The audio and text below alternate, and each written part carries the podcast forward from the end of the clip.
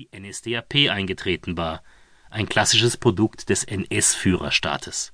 In wenigen Tagen würde er seinen 40. Geburtstag feiern. Nun nickte er geschmeichelt, als der Intendant seinen Namen erwähnte. Danke, danke sehr, Herr Intendant, sagte er, doch Friedrich Brandenburg hatte noch mehr zu sagen. Kein Grund zur Bescheidenheit, Hirte. Leute wie Sie sind wichtige Aktivposten der nationalsozialistischen Theaterpolitik, wie die Reichstheaterkammer sie vorgibt und wie auch ich sie vertrete. Hirte strahlte. Sein Blick wanderte hinüber zu seinem Freund und Förderer, dem millionenschweren, aus Schlesien stammenden Industriellen Reinhard Dreiling, der in Mannheim unter anderem eine Miederwaren und eine Schuhfabrik betrieb. Beide waren Früchte der Arisierung, der Zwangsenteignung jüdischer Gewerbetreibender die einige Jahre zuvor so manchen quasi über Nacht zum reichen Mann gemacht hatte.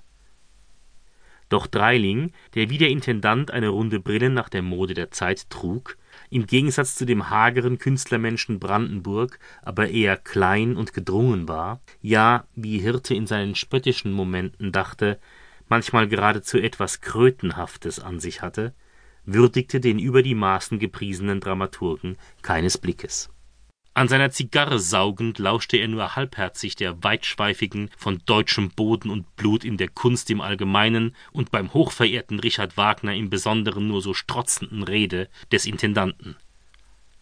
Tatsächlich war er in eine angeregte, aber aus Gründen der Rücksichtnahme auf Brandenburg allenfalls halblaut geführte Unterhaltung mit dem dritten in ihrem Bunde verstrickt, Dr. Hartmann von Gessler, Vizepräsident des Amtsgerichtes Mannheim ein kleiner, hagerer Monokelträger mit Spitzbart und vollkommen kahlem Schädel.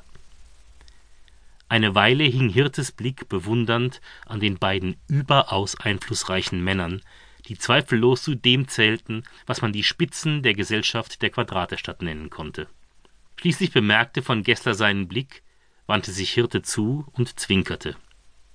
Aktivposten der nationalsozialistischen Theaterpolitik. So, so, spöttelte er gutmütig. Na, dann werden Sie es ja wohl eines Tages noch weit bringen, Hirte. Wer weiß. Vielleicht werden Sie ja selbst eines Tages Intendant in irgendeinem Schauspielhaus, was? Beide Herren auf der anderen Tischseite lachten. Dann lauschten alle drei großmütig den Schlussbemerkungen des Intendanten, die sich anhörten, als seien sie wortwörtlich aus einem Rundschreiben des Reichspropagandaministeriums übernommen. Klinikum Station 17-3 des Universitätsklinikums. Theodor Kutzer Ufer 1 bis 3, Mannheim. Sonntag, 4.12.2011, zweiter Advent, kurz nach 22 Uhr.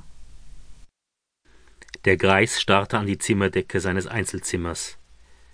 Weiße, mit dem Grauschleier der Jahre überzogene Platten aus einem Kunststoff, dessen Namen er nicht zu sagen wusste.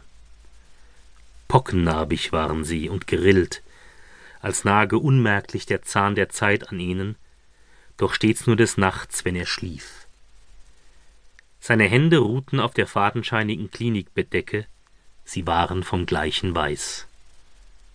Nur waren die Venen seiner Hände nicht schmutzig grau, sondern dunkelviolett.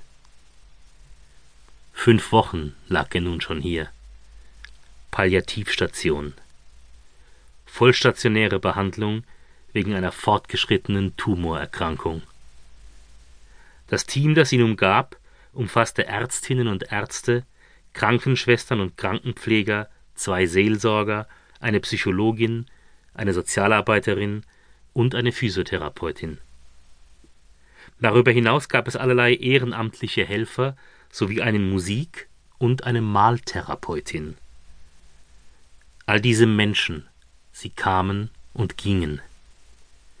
Der Greis hatte es längst aufgegeben, sich ihren Namen merken zu wollen, denn für ihn waren sie austauschbar.